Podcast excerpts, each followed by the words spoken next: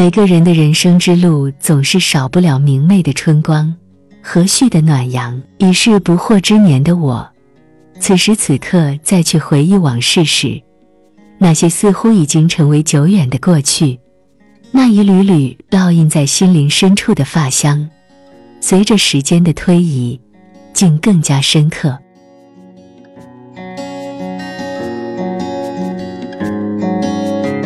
小时候，我曾幸福地坐过莫老师的自行车，印象深刻。那是一九八八年的春天，在那个风和日丽的周六上午，高高挂起的太阳光芒四射，温暖人心。正在二楼晾衣服的我，放眼望去，田野里片片落落的地方有菜花，嫩黄嫩黄的，秧苗一片青绿。叮铃铃，叮铃铃。随着一阵清脆的铃声，一个让我意想不到的人骑着自行车来到了我家的院子里。雪芝妈妈，你们家雪芝在吗？莫老师笑盈盈地问。在的，在的，她就在二楼晾衣服呢。说完，妈妈指了指在二楼上显然还惊讶着的我。莫老师朝我点了点头。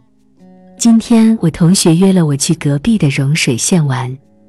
刚好经过这边，就想着带着雪芝一起去。雪芝妈妈，您看可以吗？什么？去融水县？莫老师要带着我去融水县玩？这不是做梦吧？我眼巴巴地看着妈妈，焦急地点了点头，生怕妈妈拒绝。这样啊，那就辛苦莫老师了。衣服晾好了吗？好了，就赶紧下楼。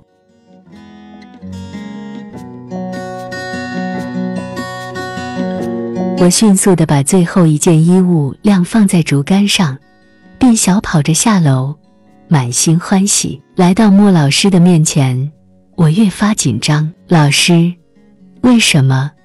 为什么会带我去玩？因为你最聪明，老师最喜欢你呀！来，上车，我们出发。在和莫老师的对视中，我清清楚楚地看见，现在也清清楚楚地记得。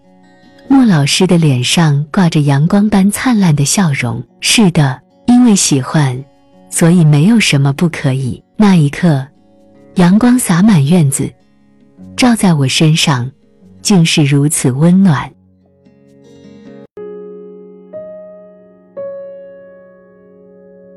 从我们荣安县到融水县，三十公里的路程。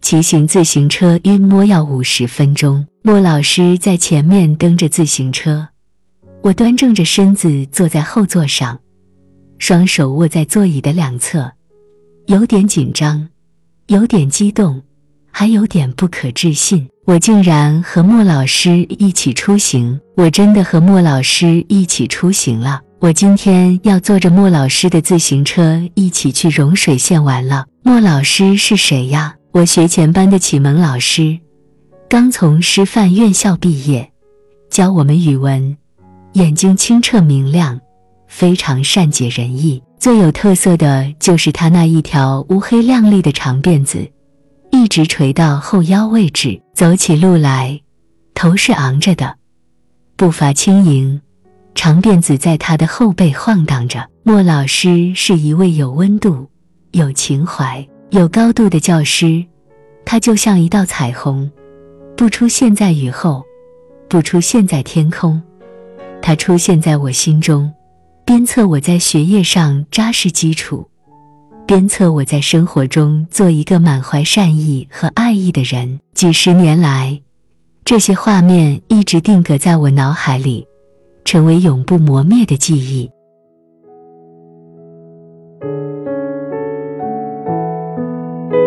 一路上，红的花，绿的树，飞舞的蝴蝶，那些超越了我们的车和我们超越了的缓慢前行的牛车和行人，一派南方乡镇的风光，颇有几分诗情画意。上坡了，莫老师躬身用力地蹬着脚踏板，车速渐渐慢了下来。听着莫老师在前面发出的低喘，我忍不住说：“老师。”我还是下来推一下吧。不用不用，老师的剑可大了，这个坡不算什么，你安心坐着。我在后边坐得越发不安，老师会不会太累了？要不，我还是下车吧。若我执意下车，会不会让莫老师生气？我还在纠结中，莫老师就载着我来到了路坡上，然后我就感受到了人生中的快乐。骑行自行车下坡，听着呼呼的风声从耳边吹过的感觉，真好。再然后。我就感受到了人生中的幸福，阳光暖暖的，凉风扑面而来，老师的长辫子拂过我的脸庞，痒痒的，香香的，是美妙而不同于油香的味道。哇，是洗发香波的味道，香飘入鼻，芬芳宜人。我贪婪地深嗅着老师的发香，原因很简单，在那个年代，家里穷。用过最好的洗头洗澡用品就是特立牌香皂，我嗅着这样一种清香和甜香的百折千转，真的有一种清爽从心底升起。它们浸润着我的心灵，他们让莫老师也有了高贵的气质。一路上晒着暖阳，吹着凉风，嗅着洗发香波那触动心弦的一缕缕发香，对我已醉心也暖心。至今依然是回味无穷。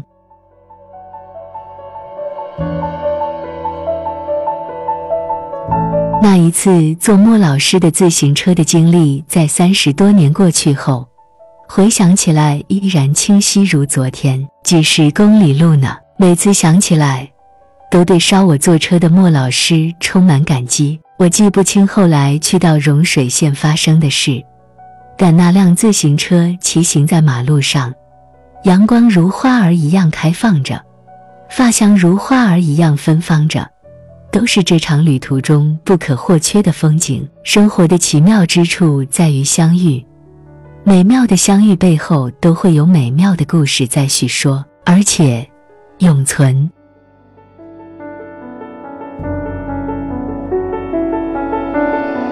曾龙之。那一缕缕发香，分享完了。